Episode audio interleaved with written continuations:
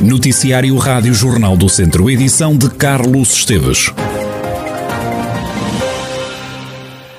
Um homem inteligente, rigoroso e de fortes convicções. É assim que José Rui Cruz, presidente distrital do Partido Socialista, lembra Afonso Abrantes, antigo presidente da Câmara de Mortágua, morreu esta quarta-feira aos 76 anos. José Rui Cruz defende que Afonso Abrantes foi um exemplo para todos os autarcas. Era um homem de fortes convicções, era alguém que, em termos de contas da sua autarquia, de um, de um, rigor exemplar, era um homem que projetava muito bem o futuro, não se desviava daquilo que era o seu planeamento, um homem com uma grande inteligência, com uma grande capacidade de intervenção política, com uma extraordinária capacidade uh, de intervenção política e aquele autarca de referência para muitos. E foi dirigente do Parlamento de Beirão, foi dirigente da Adices, foi um autarca de referência para todos os autarcas, se perguntarmos a todos, independentemente do partido, todos são unânimes em referir que o Afonso Abrantes foi um autarca modelo para aqui na região. Eh, foi um dos melhores autarcas da região, não tenho nenhuma dúvida em dizê-lo, porque isto será unânime a todos aqueles que com ele privaram. José Rui Cruz refere-se a Afonso Abrantes como uma referência do Partido Socialista. É naturalmente para o Partido Socialista um dia, um dia triste. Nós recebemos a notícia ontem à noite. O Afonso Abrantes era, um, era uma pessoa muito estimada dentro do Partido Socialista, uma referência para muitos de nós. Foi, foi deputado eh, antes de 89, depois em 89 foi eleito Presidente da Câmara de Mortágua durante seis mandatos consecutivos foi presidente da, da comissão, da mesa da Comissão Política Distrital durante alguns anos também, lidou com, com várias gerações eh, no distrito e era, portanto, uma pessoa por quem todos tínhamos uma grande estima e consideração. E foi, foi, foi uma notícia que caiu assim de uma forma inesperada também Júlio Norte já reagiu à morte de Afonso Abrantes. O atual presidente da Câmara de Mortágua lembra um camarada de luta e um homem muito determinado. Afonso Abrantes foi um colega, camarada, de 24 anos de luta permanente, em que os primeiros tempos foram extremamente difíceis porque a situação financeira era complicada, as infraestruturas estavam praticamente todas por fazer, com exceção da eletricidade, e foi preciso começar do zero. E foi assim, com muita determinação, com muita garra, com um homem muito rigoroso, que nós preparámos e fizemos um trabalho que hoje é para todos uma honra pelo que se fez nas condições em que se fizeram. A Rádio Jornal do Centro, Júlio Norte lembrou o momento em que tentou condecorar Afonso Abrantes em vida. Neste momento é extremamente difícil falar de Afonso Abrantes depois de partir.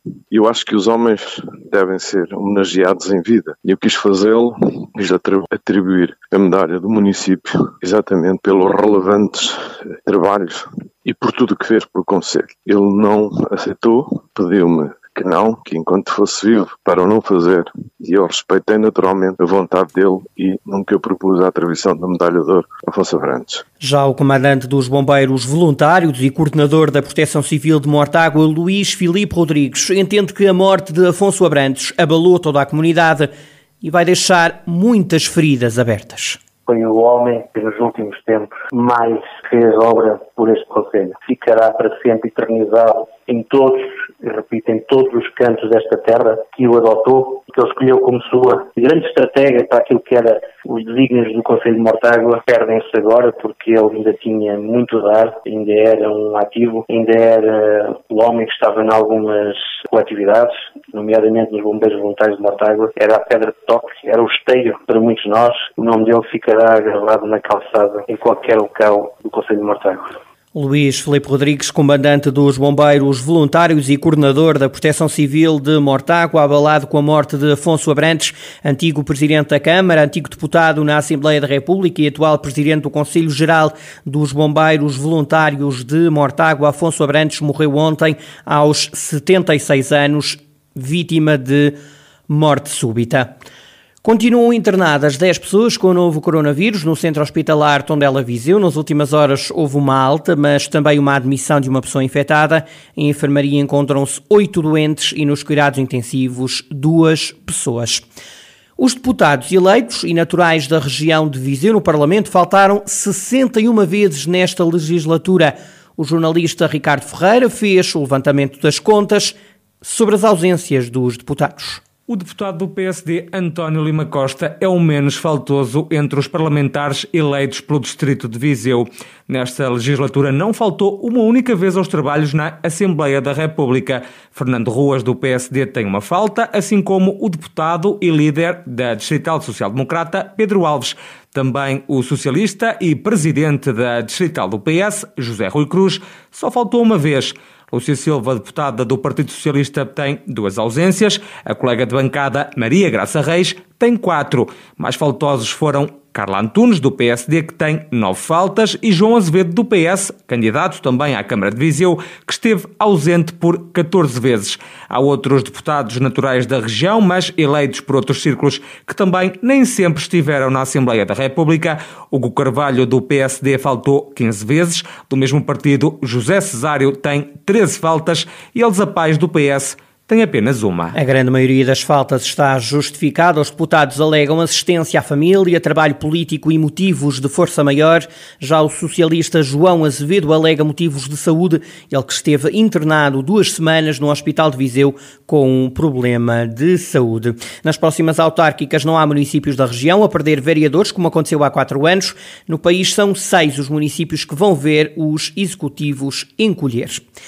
É com um discurso ambicioso que Nuno Correia da Silva parte para a corrida à Câmara de Viseu. Candidato pelo CDS, o ainda vereador na Câmara de Lisboa, acredita que vai ganhar as eleições e lamenta que Viseu não tenha merecido alguns investimentos públicos, como o regresso do comboio ou a Universidade Pública. Eu acredito que nós vamos ganhar. E só faz sentido esta candidatura se nós acreditarmos que vamos ganhar e que Viseu vai conseguir rasgar aquilo que têm sido os partilhos que têm impedido que seja eh, a cidade com a mesma pujança que tem outras cidades que, felizmente ou infelizmente, não se viram privadas de fatores críticos hoje para o sucesso económico. Estou a falar, por exemplo, da linha de comboio, estou a falar, por exemplo, da universidade, estou a falar, por exemplo, do aeroporto. Foram fatores que são hoje claramente identificados como fatores críticos para o desenvolvimento que Viseu deixou que lhes fossem tirados, no caso do comboio, outros que nunca fossem atribuídos e que cidades equiparadas a Viseu esta entrevista ao candidato do CDS à Câmara de Viseu pode ser escutada às seis da tarde na emissão da Rádio Jornal do Centro. Vai ficar igualmente disponível em podcast em jornaldocentro.pt. Uma das promessas eleitorais do CDS é dar a Viseu um novo estádio de futebol com um centro de alto rendimento. Nuno Correia da Silva até já tem nome pensado para a estrutura desportiva, chamar-se-á Carlos Lopes 21. O Iniciativa Liberal diz ter ficado perplexo por um agente da PSP integrar a lista do PS à Câmara de Viseu nas próximas autárquicas. Em causa, José Chaves, que é o quarto da lista socialista. Ouvido pela Rádio Jornal do Centro, Pedro Pereira, coordenador para a comunicação do Iniciativa Liberal em Viseu, salienta que não está em causa uma questão pessoal, mas sim uma questão política.